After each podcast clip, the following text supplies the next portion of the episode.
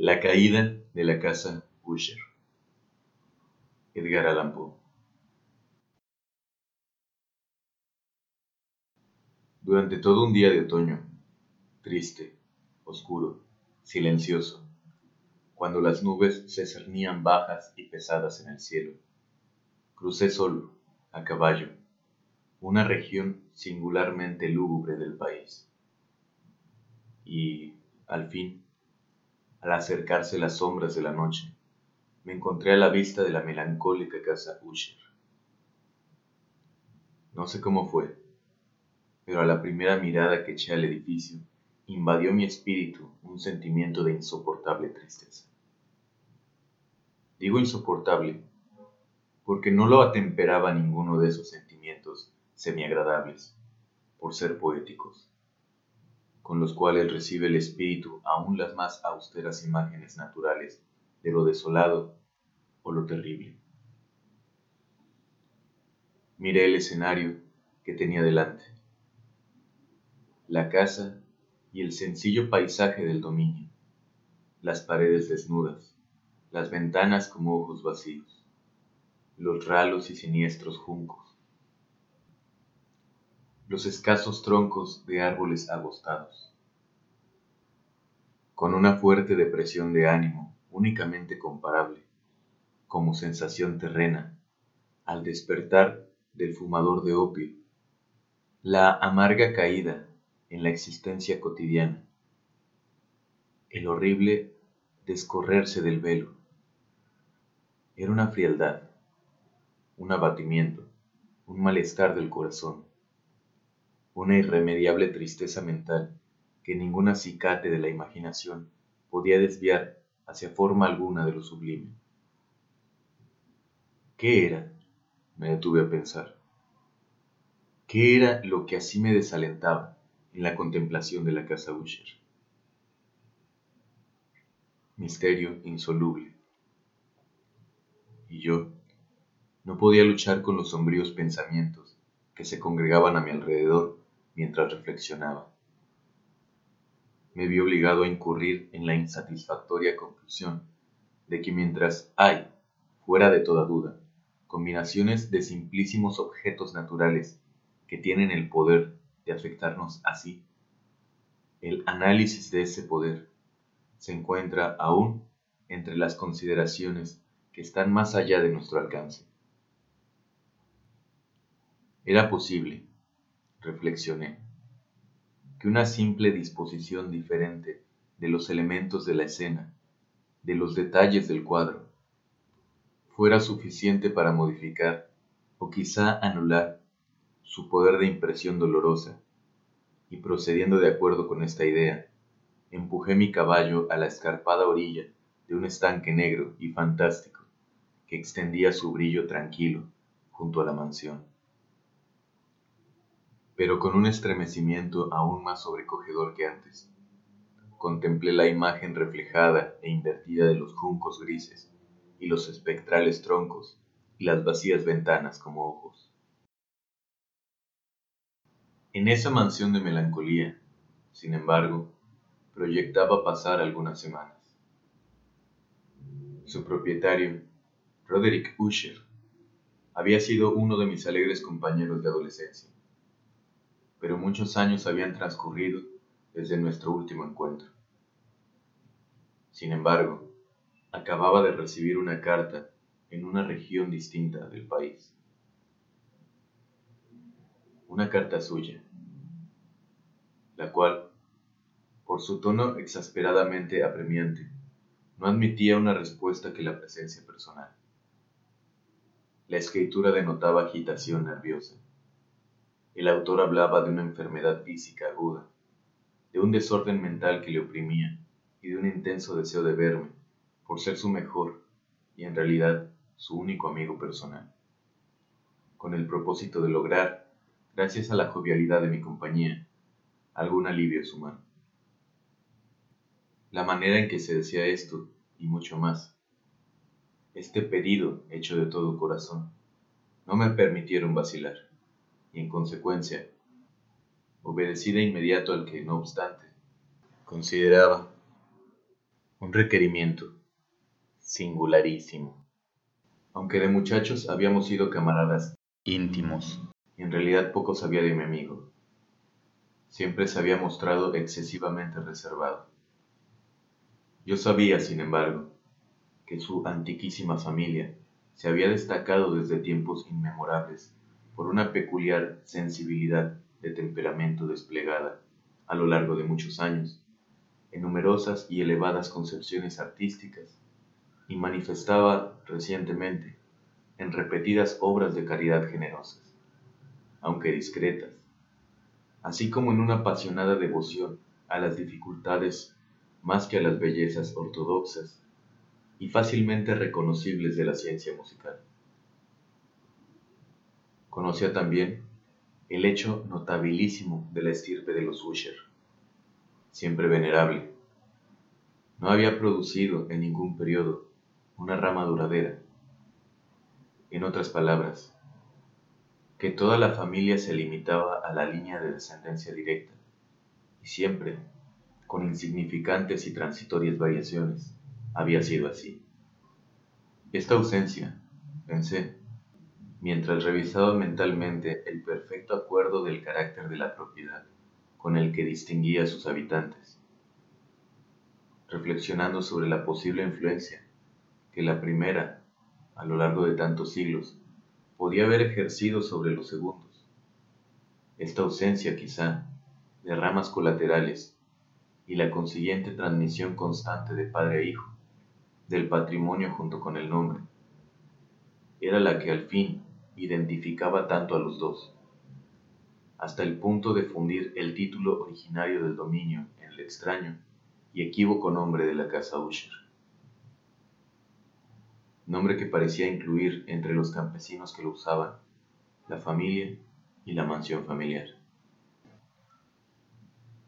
He dicho que el solo efecto de mi experimento, un tanto infantil, el de mirar en el estanque, había ahondado la primera y singular impresión.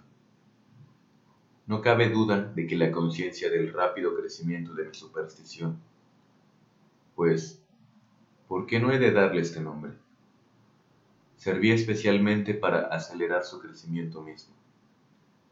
Tal es, lo sé de antiguo, la paradójica ley de todos los sentimientos que tienen como base el terror.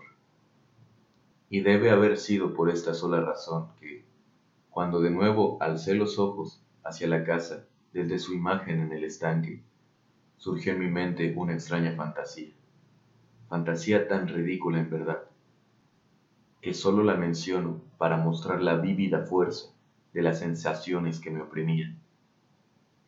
Mi imaginación estaba excitada al punto de convencerme de que se cernía sobre toda la casa y el dominio de una atmósfera propia de ambos y de su inmediata vecindad. Una atmósfera sin afinidad, con el aire del cielo, exhalada por los árboles marchitos, por los muros grises, por el estanque silencioso, un vapor pestilente y místico, opaco, pesado, apenas perceptible, de color plomizo. Sacudiendo de mi espíritu eso que tenía que ser un sueño, examiné más de cerca el verdadero aspecto del edificio. Su rasgo dominante parecía ser una excesiva antigüedad. Grande, era la decoloración producida por el tiempo. Menudos hongos se extendían por toda la superficie, suspendidos desde el alero, en una fina y enmarañada tela de araña. Pero esto nada tenía que ver con ninguna forma de destrucción. No había caído parte alguna de la mampostería, y parecía haber una extraña incongruencia entre la perfecta adaptación de las partes y la disgregación de cada piedra. Esto me recordaba mucho a la aparente integridad de ciertos maderajes que se han podrido largo tiempo en alguna cripta descuidada, sin que intervenga el soplo del aire exterior. Aparte de este indicio de ruina general, la fábrica daba pocas señales de inestabilidad. Quizá el ojo de un observador minucioso hubiera podido descubrir una fisura apenas perceptible que, extendiéndose desde el tejado del edificio, en el frente, se abría camino pared abajo, en zigzag, hasta perderse en las sombrías aguas del estanque. Mientras observaba estas cosas, cabalgué por una breve calzada hasta la casa. Un sirviente que aguardaba tomó mi caballo y entré en la bóveda gótica del vestíbulo. Un criado de paso furtivo me condujo desde allí, en silencio, a través de varios pasadizos oscuros e intrincados, hacia el gabinete de su amo. Mucho de lo que encontré en el camino contribuyó, no sé cómo, a avivar los vagos sentimientos de los cuales he hablado ya. Mientras los objetos circundantes, los relieves de los cielos rasos, los oscuros tapices de las paredes, el ébano negro de los pisos y los fantasmagóricos trofeos heráldicos que rechinaban a mi paso, eran cosas a las cuales, o a sus semejantes, estaban acostumbrados desde la infancia, mientras cavilaba en reconocer lo familiar, que era todo aquello, me asombraban por lo insólitas las fantasías que esas imágenes no habituales provocaban en mí. En una de las escaleras encontré al médico de la familia. La expresión de su rostro, pensé, era una mezcla de baja astucia y de perplejidad. El criado abrió entonces una puerta y me dejó en presencia de su amo. La habitación donde me hallaba era muy amplia y alta.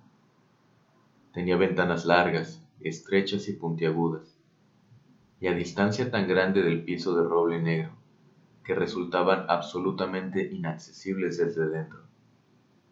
Débiles fulgores de luz carmesí se abrían paso a través de los cristales enrejados y servían para diferenciar suficientemente los principales objetos. Los ojos, sin embargo, luchaban en vano para alcanzar los más remotos ángulos del aposento. Los huecos del techo abovedado y esculpido.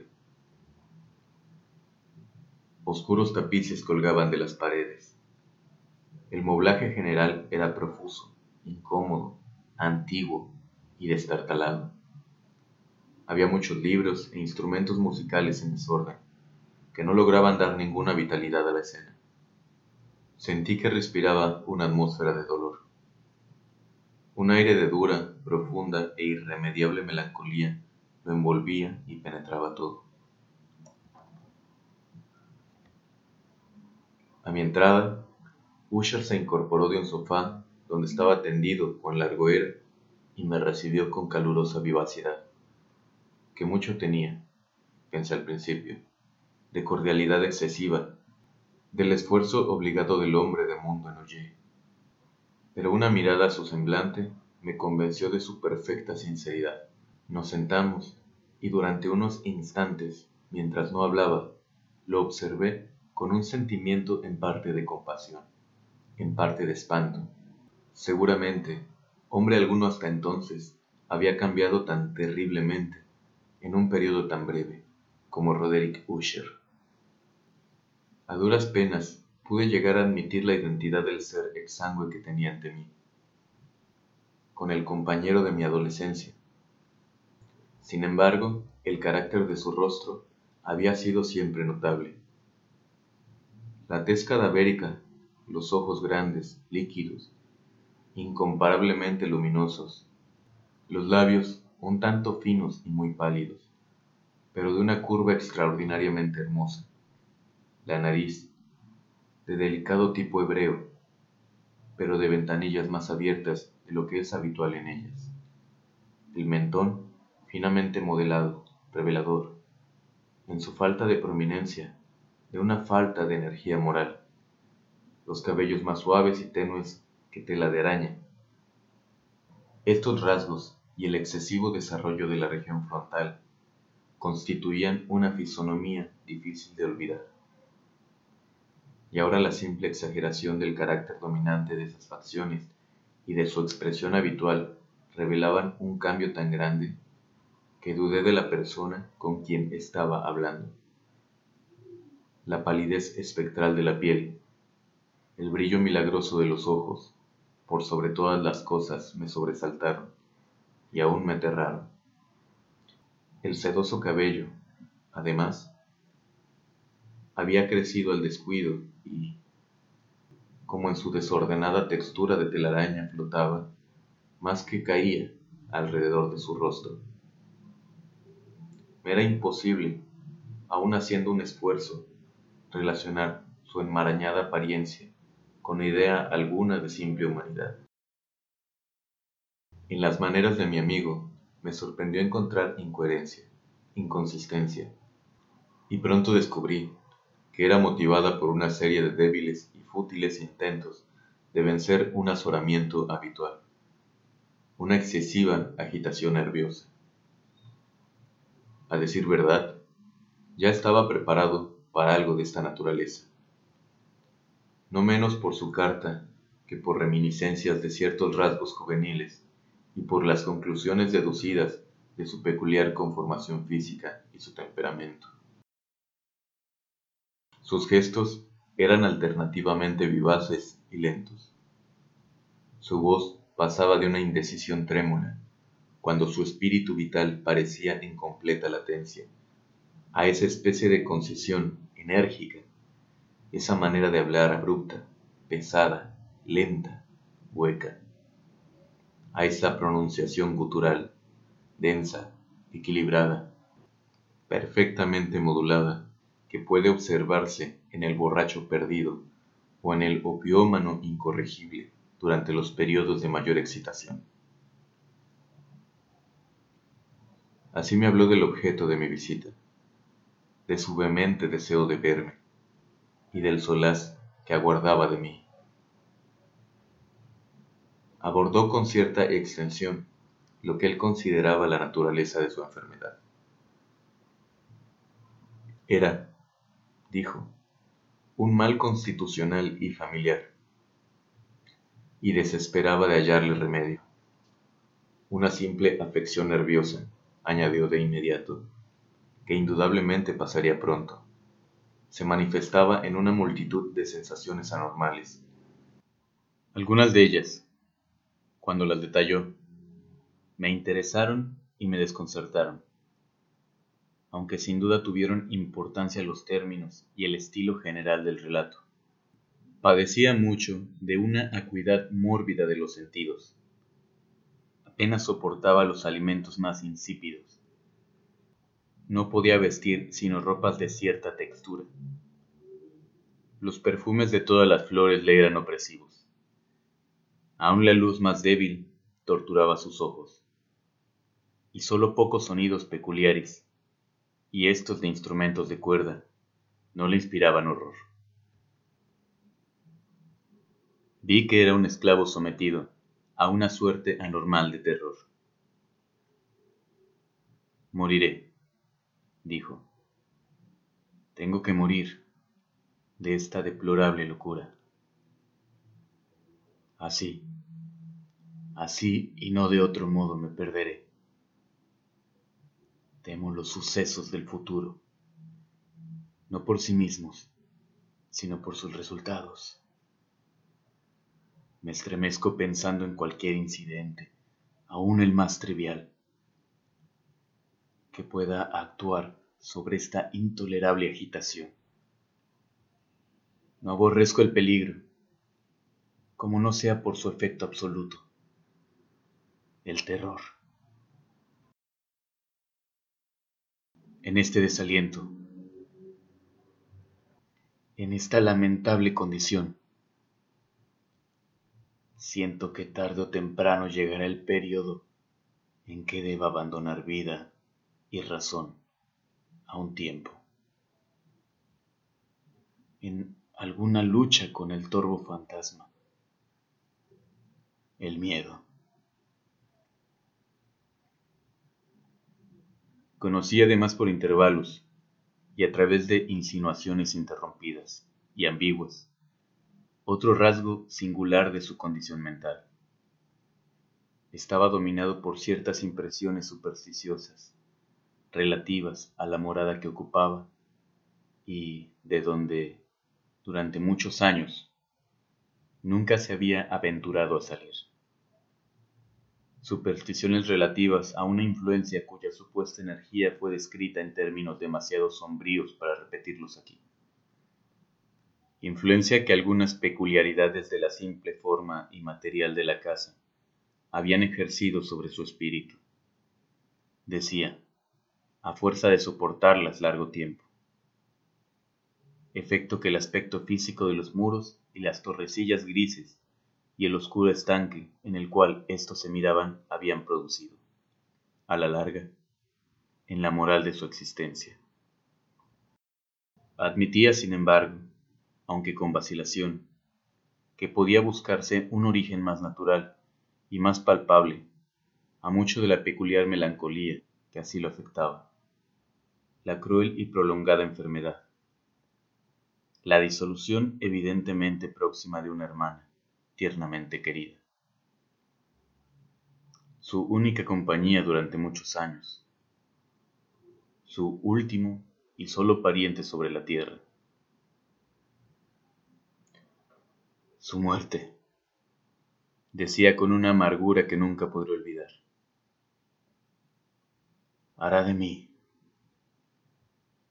de mí, el desesperado, el frágil,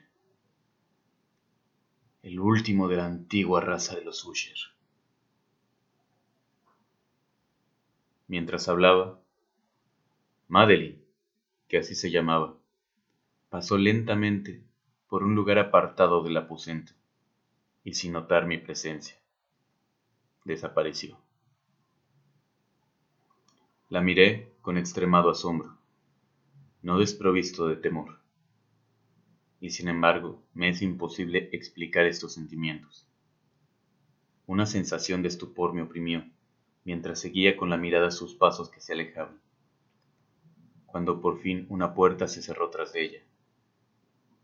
Mis ojos buscaron instintiva y ansiosamente el semblante del hermano, pero éste había hundido la cara entre las manos, y solo pude percibir una palidez mayor que la habitual se extendía en los dedos descarnados, por entre los cuales se filtraban apasionadas lágrimas. La enfermedad de Madeline había burlado durante mucho tiempo la ciencia de sus médicos. Una apatía permanente, un agotamiento gradual de su persona y frecuentes, aunque transitorios accesos de carácter parcialmente cataléptico, eran el diagnóstico insólito. Hasta entonces, había soportado con firmeza la carga de su enfermedad, negándose a guardar cama. Pero, al caer la tarde de mi llegada a la casa, sucumbió, como me lo dijo esa noche su hermano, con inexpresable agitación. Al poder aplastante del destructor, y supe que la breve visión que yo había tenido de su persona sería probablemente la última para mí que nunca más vería a Madeline, por lo menos en vida. En los varios días posteriores, ni Usher ni yo mencionamos su nombre, y durante este periodo me entregué a vehementes esfuerzos para aliviar la melancolía de mi amigo. Pintábamos y leíamos juntos, o yo escuchaba, como en un sueño, las extrañas improvisaciones de su elocuente guitarra. Y así, a medida que una intimidad cada vez más estrecha me introducía sin reserva en lo más recóndito de su alma, iba advirtiendo con amargura la futileza de todo intento de alegrar un espíritu cuya oscuridad, como una cualidad positiva, inherente, se derrama sobre todos los objetos del universo físico y moral en una incesante irradiación de tinieblas. Siempre tendré presente el recuerdo de las muchas horas solemnes que pasé a solas con el amo de la casa Usher. Sin embargo, fracasaría en todo intento de dar una idea sobre el exacto carácter de los estudios o las ocupaciones a los cuales me inducía o cuyo camino me mostraba. Una idealidad exaltada enfermiza, arrojaba un fulgor sulfúreo sobre todas las cosas. Sus largos e improvisados cantos fúnebres resonarán eternamente en mis oídos. Entre otras cosas, conservo dolorosamente en la memoria cierta singular perversión y amplificación del extraño aire del último vals de von Weber, de las pinturas que nutrían su laboriosa imaginación y cuya vaguedad crecía a cada pincelada vaguedad que me causaba un estremecimiento tanto más penetrante, cuanto me ignoraba su causa. De estas pinturas, tan vívidas que aún tengo sus imágenes ante mí, sería inútil mi intento de presentar algo más que la pequeña porción comprendida en los límites de las meras palabras escritas. Por su extremada simplicidad, por la desnudez de sus diseños, atraían la atención y la subyugaba. Si jamás un mortal pintó una idea, ese mortal fue Roderick Usher. Para mí, al menos en las circunstancias que entonces me rodeaban, surgía de las puras abstracciones que el hipocondriaco lograba proyectar en la tela una intensidad de intolerable espanto, cuya sombra nunca he sentido, ni siquiera en la contemplación de las fantasías de Fusel, resplandecientes, por cierto, pero demasiado concretas. Una de las fantasmagóricas concepciones de mi amigo, que no participaba con tanto rigor del espíritu de abstracción, puede ser vagamente esbozada, aunque de una manera indecisa, débil, en palabras. El pequeño cuadro representaba el interior de una bóveda o túnel inmensamente largo, rectangular, con paredes bajas, lisas, blancas, sin interrupción ni adorno alguno. Ciertos elementos accesorios del diseño servían para dar la idea de que esa excavación se hallaba a mucha profundidad bajo la superficie de la tierra. No se observaba ninguna saliencia en toda la vasta extensión, ni se discernía una antorcha o cualquier otra fuente artificial de luz. Sin embargo, flotaba por todo el espacio una ola de intensos rayos que bañaban el conjunto con un esplendor inadecuado y espectral.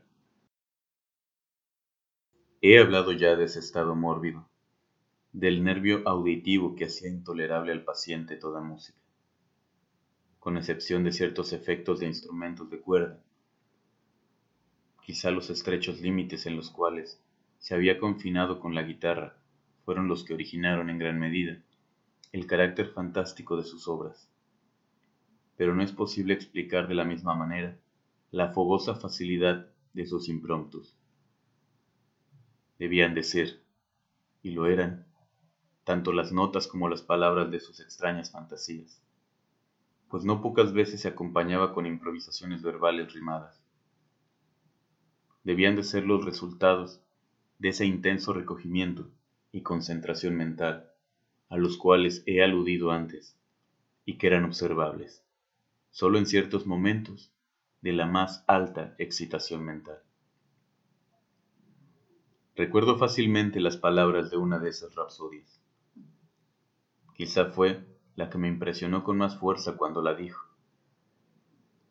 porque en la corriente interna o mística de su sentido, creí percibir por primera vez una acabada conciencia por parte de Usher de que su encumbrada razón vacilaba sobre su trono.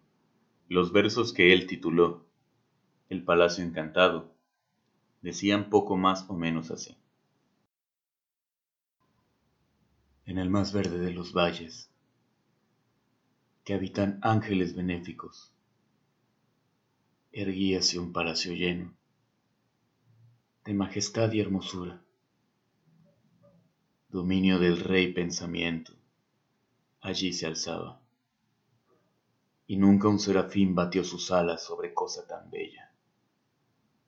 Amarillos pendones sobre el cielo flotaban, áureos y gloriosos todo eso fue hace mucho. en los más viejos tiempos, y con la brisa que jugaba en tan gozosos días, por las almenas se expandía una fragancia alada, y los que erraban en el valle, por dos ventanas luminosas, a los espíritus veían danzar al ritmo de laudes, en torno al trono donde, por Firogéneto, envuelto en meracida pompa, sentábase el señor del reino. Y de rubíes y de perlas era la puerta del palacio, de donde como un río fluían, fluían centellando los ecos de gentil tarea, la de cantar con altas voces, el genio y el ingenio de su rey soberano. Más criaturas malignas invadieron, vestidas de tristeza, aquel dominio. Ah, duelo y luto. Nunca más nacerá otra alborada. Y en torno del palacio, la hermosura que antaño florecía entre rubores, es sólo una olvidada historia, sepulta en viejos tiempos. Y los viajeros desde el valle, por las ventanas ahora rojas, ven vastas formas que se mueven en fantasmales discordancias, mientras, cual espectral torrente, por la pálida puerta, sale una horrenda multitud que ríe, pues la sonrisa ha muerto. Recuerdo bien que las sugestiones nacidas de esta balada nos lanzaron a una corriente de pensamientos, donde se manifestó una opinión de Usher que menciono, no por su novedad, pues otros hombres han pensado así, sino para explicar la obstinación con que la defendió. En líneas generales, afirmaba la sensibilidad de todos los seres vegetales pero en su desordenada fantasía, la idea había asumido un carácter más audaz e invadía, bajo ciertas condiciones, el reino de lo inorgánico. Me faltaban palabras para expresar todo el alcance o el vehemente abandono de su persuasión. La creencia, sin embargo, se vinculaba, como ya lo he insinuado, con las piedras grises de la casa de sus antepasados. Las condiciones de sensibilidad habían sido satisfechas. Imaginaba él, por el método de la colocación de esas piedras, por el orden en que estaban dispuestas, así como por los numerosos hongos que las cubrían y los marchitos árboles circundantes, pero sobre todo por la prolongación inmodificada de este orden y su duplicación en las quietas aguas del estanque. su evidencia, la evidencia de esa sensibilidad, podría comprobarse, dijo, y al oírlo me estremecí, en la gradual pero segura condensación de una atmósfera propia en torno a las aguas y a los muros.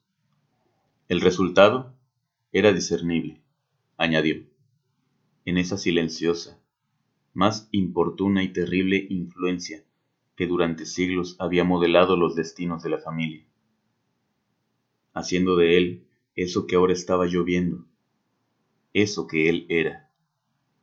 Tales opiniones no necesitan comentario y no haré ninguno. Nuestros libros, los libros que durante años constituyeran no pequeña parte de la existencia intelectual del enfermo, estaban, como puede suponerse, en el estricto acuerdo con este carácter espectral. Estudiábamos juntos obras tales como el Bergweg et Chartreuse de Gasset, el Belfegor de Maquiavelo, del cielo y del infierno de Swedenborg, el viaje subterráneo de Nicholas Klim, de Holberg, la quiromancia de Robert Flood, de Jean d'Indagin y de la Chambray, El viaje a la distancia azul de Tieck y La ciudad del sol de Campanella. Nuestro libro favorito era un pequeño volumen en octavo del Directorium Inquisitorium del dominico Eimerick de Girón. Y había pasajes de Pomponius Mela sobre los viejos sátiros africanos y egibanos con los cuales Usher soñaba horas enteras. Pero encontraba su principal deleite en la lectura cuidadosa de un rarísimo y curioso libro gótico, en cuarto, el manual de una iglesia olvidada, las Vigilae Mortuorum Corum Ecclesiae Maguntiae. No podía dejar de pensar en el extraño ritual de esa obra y en su probable influencia sobre el hipocondriaco, cuando una noche, tras informarme bruscamente que Madeline había dejado de existir, declaró su intención de preservar su cuerpo durante quince días, antes de su inhumación definitiva, en una de las numerosas criptas del edificio. El humano motivo que alegaba para justificar esta singular conducta no me dejó en libertad de discutir. El hermano había llegado a esta decisión, así me dijo, considerando el carácter insólito de la enfermedad de la difunta. Ciertas importunas y ansiosas averiguaciones por parte de sus médicos, la remota y expuesta situación del cementerio familiar. No he de negar que, cuando evoqué el siniestro aspecto de la persona con quien me cruzara en la escalera el día de mi llegada a la casa. No tuve deseo de oponerme a lo que consideré una preocupación inofensiva y en modo alguno extraña. A pedido de Usher, lo ayudé personalmente en los preparativos de la sepultura temporaria. Ya en el ataúd, los dos solos llevamos el cuerpo a su lugar de descanso. La cripta, donde lo depositamos, por tanto tiempo clausurada que las antorchas casi se apagaron en su atmósfera opresiva, dándonos poca oportunidad para examinarla. Era pequeña, húmeda y desprovista de toda fuente de luz. Estaba a gran profundidad, justamente bajo la parte de la casa que ocupaba mi dormitorio. Evidentemente, había desempeñado, en remotos tiempos feudales, el siniestro oficio de mazmorra, y en los últimos tiempos el de depósito de pólvora o alguna otra sustancia combustible, pues una parte del piso y todo el interior del largo pasillo abovedado que nos llevara hasta allí estaban cuidadosamente revestidos de cobre. La puerta, de hierro macizo, tenía una protección semejante su inmenso peso, al moverse sobre los goznes, producía un chirrido agudo, insólito. Una vez depositada la fúnebre carga sobre los caballetes, en aquella región de horror, retiramos parcialmente hacia un lado la tapa todavía suelta del ataúd y miramos la cara de su ocupante. Un sorprendente parecido entre el hermano y la hermana fue lo primero que atrajo mi atención. Y Usher, adivinando quizás mis pensamientos, murmuró algunas palabras, por las cuales supe que la muerta y él eran mellizos, y que entre ambos habían existido siempre simpatías casi inexplicables. Nuestros ojos, sin embargo, no se detuvieron mucho en la muerte, porque no podíamos mirarla sin espanto. El mal que llevara a Madeline a la tumba, en la fuerza de la juventud, había dejado, como es frecuente en todas las enfermedades de naturaleza estrictamente cataléptica, la ironía de un débil rubor en el pecho y la cara. Y esa sonrisa suspicaz, lánguida, que es tan terrible en la muerte. Volvimos la tapa a su sitio, la atornillamos y, asegurada la puerta de hierro, emprendimos camino con fatiga hacia los aposentos apenas menos lúgubres de la parte superior de la casa. Y entonces, transcurridos algunos días de amarga pena, sobrevino un cambio visible en las características del desorden mental de mi amigo. Sus maneras habituales habían desaparecido. Descuidaba o olvidaba sus ocupaciones comunes. Erraba de aposento en aposento, con paso presuroso, desigual, sin rumbo. La palidez de su semblante había adquirido, si era posible tal cosa, un tinte más espectral pero la luminosidad de sus ojos había desaparecido por completo. El tono, a veces ronco de su voz, ya no se oía. Una vacilación trémula, como en el colmo del terror, caracterizaba ahora su pronunciación. Por momentos, en verdad, pensé que algún secreto opresivo dominaba su mente agitada sin descanso, y que luchaba por conseguir, valor suficiente para divulgarlo. Otras veces, en cambio, me veía obligado a reducirlo todo a las meras e inexplicables divagaciones de la locura, pues lo veía contemplar el vacío horas enteras, en actitud de profundísima atención, como si escuchara algún sonido imaginario. No es de extrañarse que su estado me aterrara, que me inficionara Sentía que a mi alrededor, a pasos lentos pero seguros, se deslizaban las extrañas influencias de sus supersticiones fantásticas y contagiosas. Al retirarme a mi dormitorio, la noche del séptimo u octavo día, después de que Madeline fuera depositada en la mazmorra, y siendo ya muy tarde, experimenté de una manera especial y con toda su fuerza esos sentimientos. El sueño no se acercaba a mi lecho, y las horas pasaban y pasaban. Luché por racionalizar la nerviosidad que me dominaba.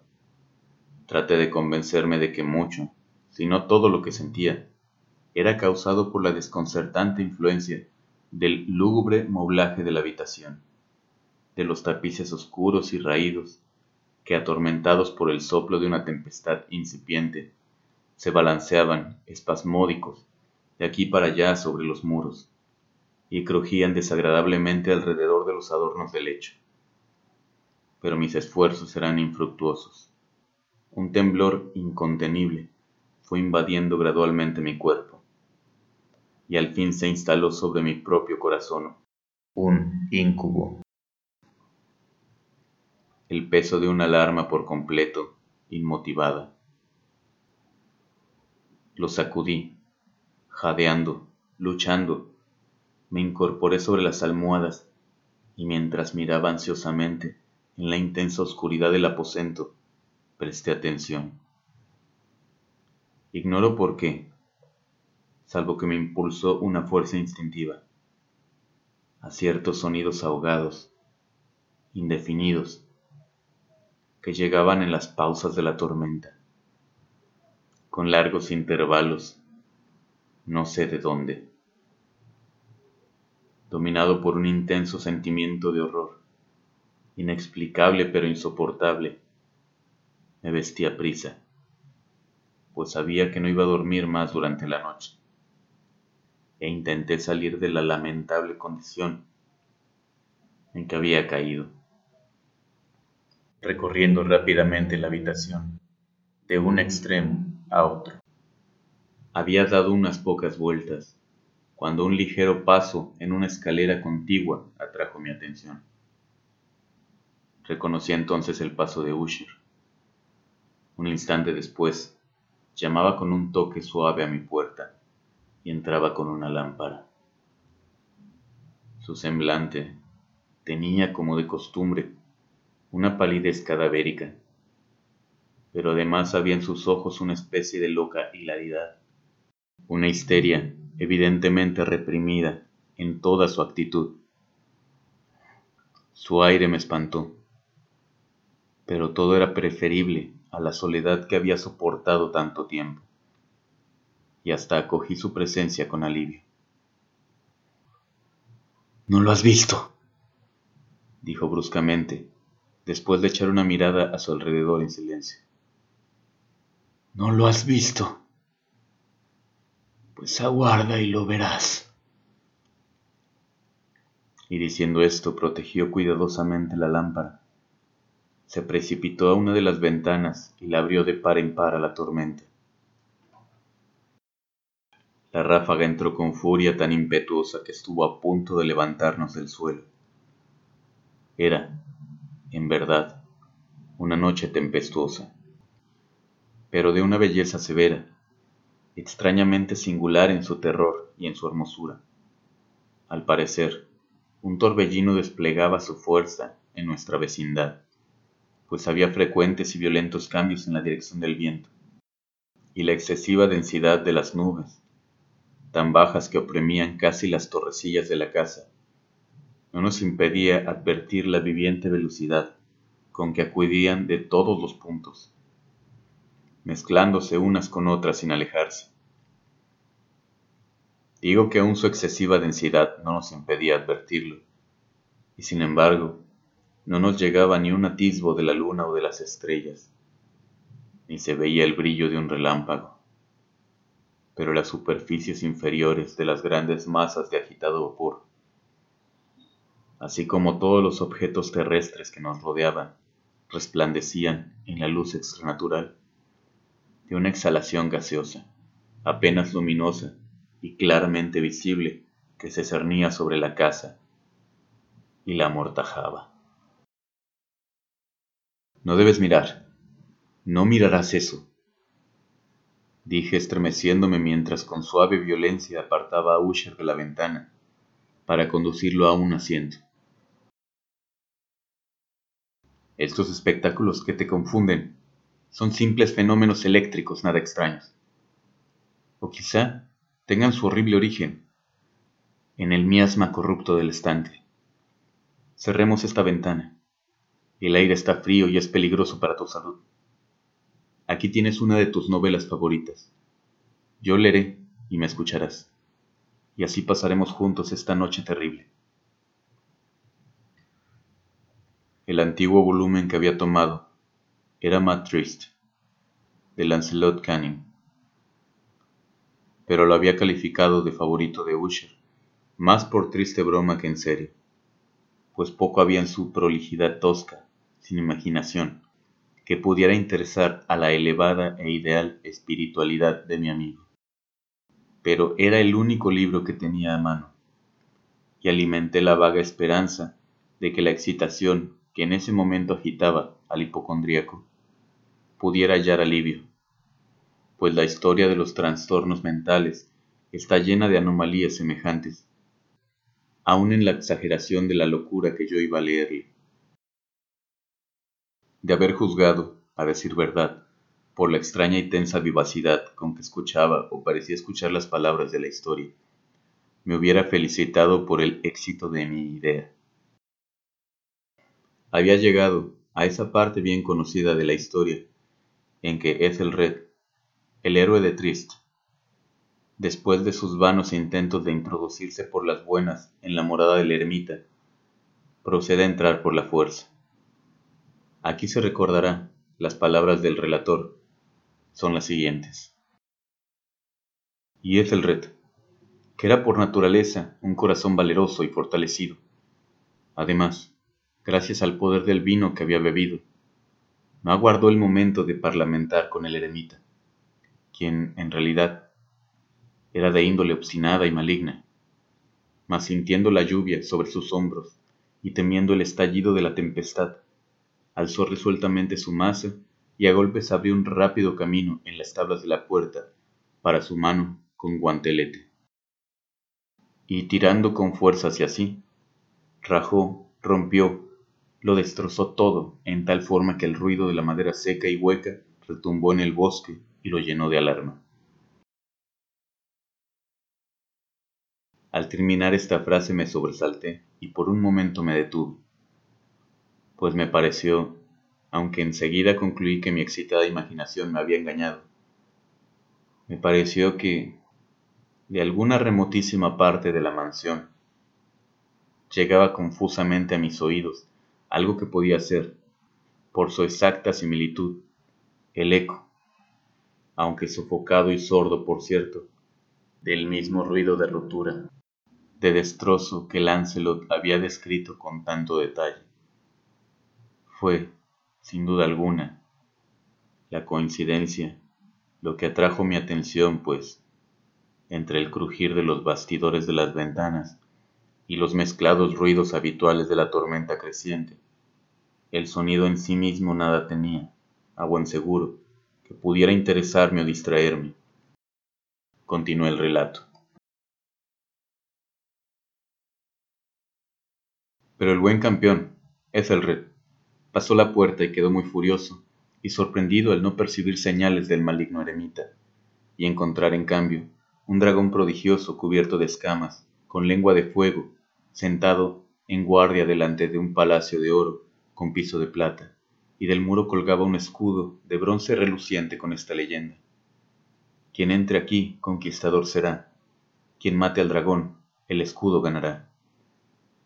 Y Ethelred levantó su masa y golpeó la cabeza del dragón, que cayó a sus pies, y lanzó su apestado aliento con un rugido tan hórrido y bronco, y además tan penetrante, que Ethelred se tapó de buena gana los oídos con las manos para no escuchar el horrible ruido tal como jamás se había oído hasta entonces. Aquí me detuve otra vez bruscamente, y ahora con un sentimiento de violento asombro, pues no podía dudar de que en esta oportunidad había escuchado realmente, aunque me resulta imposible decir en qué dirección procedía, un grito insólito, un grito chirreante, sofocado, y aparentemente lejano, pero áspero, prolongado, la exacta réplica de lo que mi imaginación atribuyera al extranatural alarido del dragón, tal como lo describía el novelista. Oprimido, como por cierto lo estaba desde la segunda y más extraordinaria coincidencia, por mil sensaciones contradictorias, en las cuales predominan el asombro y un extremado terror, Conservé, sin embargo, suficiente presencia de ánimo para no excitar con ninguna observación la sensibilidad nerviosa de mi compañero. No era nada seguro que hubiese advertido los sonidos en cuestión, aunque se había producido durante los últimos minutos una evidente y extraña alteración en su apariencia. Desde su posición frente a mí, había hecho girar gradualmente su silla, de modo que estaba sentado mirando hacia la puerta de la habitación, y así, solo en parte podía ver yo sus facciones, aunque percibía sus labios temblorosos como si murmuraran algo inaudible. Tenía la cabeza caída sobre el pecho, pero supe que no estaba dormido por los ojos muy abiertos, fijos, que vi al echarle una mirada de perfil. El movimiento del cuerpo contradecía también esta idea, pues se mecía de un lado a otro con un balanceo suave, pero constante y uniforme. Luego de advertir rápidamente todo esto, proseguí el relato de Lancelot, que decía así. Y entonces el campeón, después de escapar a la terrible furia del dragón, se acordó del escudo de bronce y del encantamiento roto, apartó el cuerpo muerto de su camino y avanzó valerosamente sobre el argentado pavimento del castillo, donde colgaba el muro del escudo, el cual, entonces, no esperó su llegada, sino que cayó a sus pies sobre el piso de plata con grandísimo y terrible fragor. Apenas habían salido de mis labios estas palabras, cuando, como si realmente un escudo de bronce en ese momento hubiera caído con todo su peso sobre un pavimento de plata, percibí un eco claro profundo, metálico y resonante. Aunque en apariencia sofocado, incapaz de dominar mis nervios, me puse en pie de un salto, pero el acompasado movimiento de Usher no se interrumpió. Me precipité al sillón donde estaba sentado. Sus ojos miraban fijos hacia adelante y dominaba su persona una rigidez pétrea pero cuando posé mi mano sobre su hombro Un fuerte estremecimiento recorrió su cuerpo. Una sonrisa malsana tembló en sus labios y vi que hablaba con un murmullo bajo, apresurado, ininteligible, como si no advirtiera mi presencia. Inclinándome sobre él, muy cerca, bebí, por fin, el horrible significado de sus palabras. ¿No lo oyes? Sí, yo lo oigo y lo he oído. Mucho, mucho, mucho tiempo. Muchos minutos, muchas horas, muchos días lo he oído, pero no me atrevía. Ah, compadéceme, mísero de mí, desventurado. No me atrevía, no me atrevía a hablar. La encerramos viva en la tumba. No dije que mis sentidos eran agudos. Ahora te digo que oí sus primeros movimientos, débiles, en el fondo del ataúd. Los oí hace muchos, muchos días y no me atreví, no me atreví a hablar. Y ahora esta noche es el reto, la puerta rota de la ermita y el grito de muerte del dragón y el estruendo del escudo. Y mejor el ruido del ataúd al rajarse y el chirriar de los férreos goznes de su prisión y sus luchas dentro de la cripta por el pasillo abovedado revestido de cobre. Oh, ¿a dónde huiré? ¿No estará aquí pronto? ¿No se precipita a reprocharme mi prisa? ¿No he oído sus pasos en la escalera? No distingo el pesado y horrible latido de su corazón. ¡Insensato! Y aquí, furioso de un salto, se puso de pie y gritó estas palabras como si, en ese esfuerzo, entregara su alma. ¡Insensato! Te digo que está del otro lado de la puerta. Como si la sobrehumana energía de su voz tuviera la fuerza de un sortilegio. Los enormes y antiguos batientes que Usher señalaba abrieron lentamente en ese momento sus pesadas mandíbulas de ébano. Era obra de la violenta ráfaga, pero allí, del otro lado de la puerta, estaba la alta y amortajada figura de Madeline Usher. Había sangre en sus ropas blancas y huellas de acerba lucha en cada parte de su descarnada persona. Por un momento permaneció temblorosa, tambaleándose en el umbral. Luego, con un lamento sofocado, cayó pesadamente hacia adentro, sobre el cuerpo de su hermano, y en su violenta agonía final lo arrastró al suelo, muerto víctima de los terrores que había anticipado. De aquel aposento, de aquella mansión, huí aterrado. Afuera seguía la tormenta en toda su ira, cuando me encontré cruzando la vieja avenida. De pronto surgió en el sendero una luz extraña y me volví para ver de dónde podía salir fulgor tan insólito, pues la vasta casa y sus sombras quedaban solas a mis espaldas.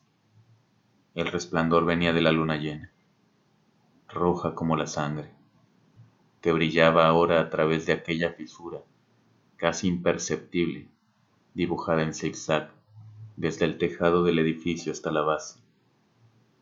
Mientras la contemplaba, la figura se ensanchó rápidamente. Pasó un furioso soplo del torbellino todo el disco del satélite irrumpió de pronto ante mis ojos, y mi espíritu vaciló, al ver desmoronarse los poderosos muros. Y hubo un largo y tumultuoso clamor, como la voz de mil torrentes. Y a mis pies, el profundo y corrompido estanque se cerró sombrío, silencioso, sobre los restos de la casa Usher.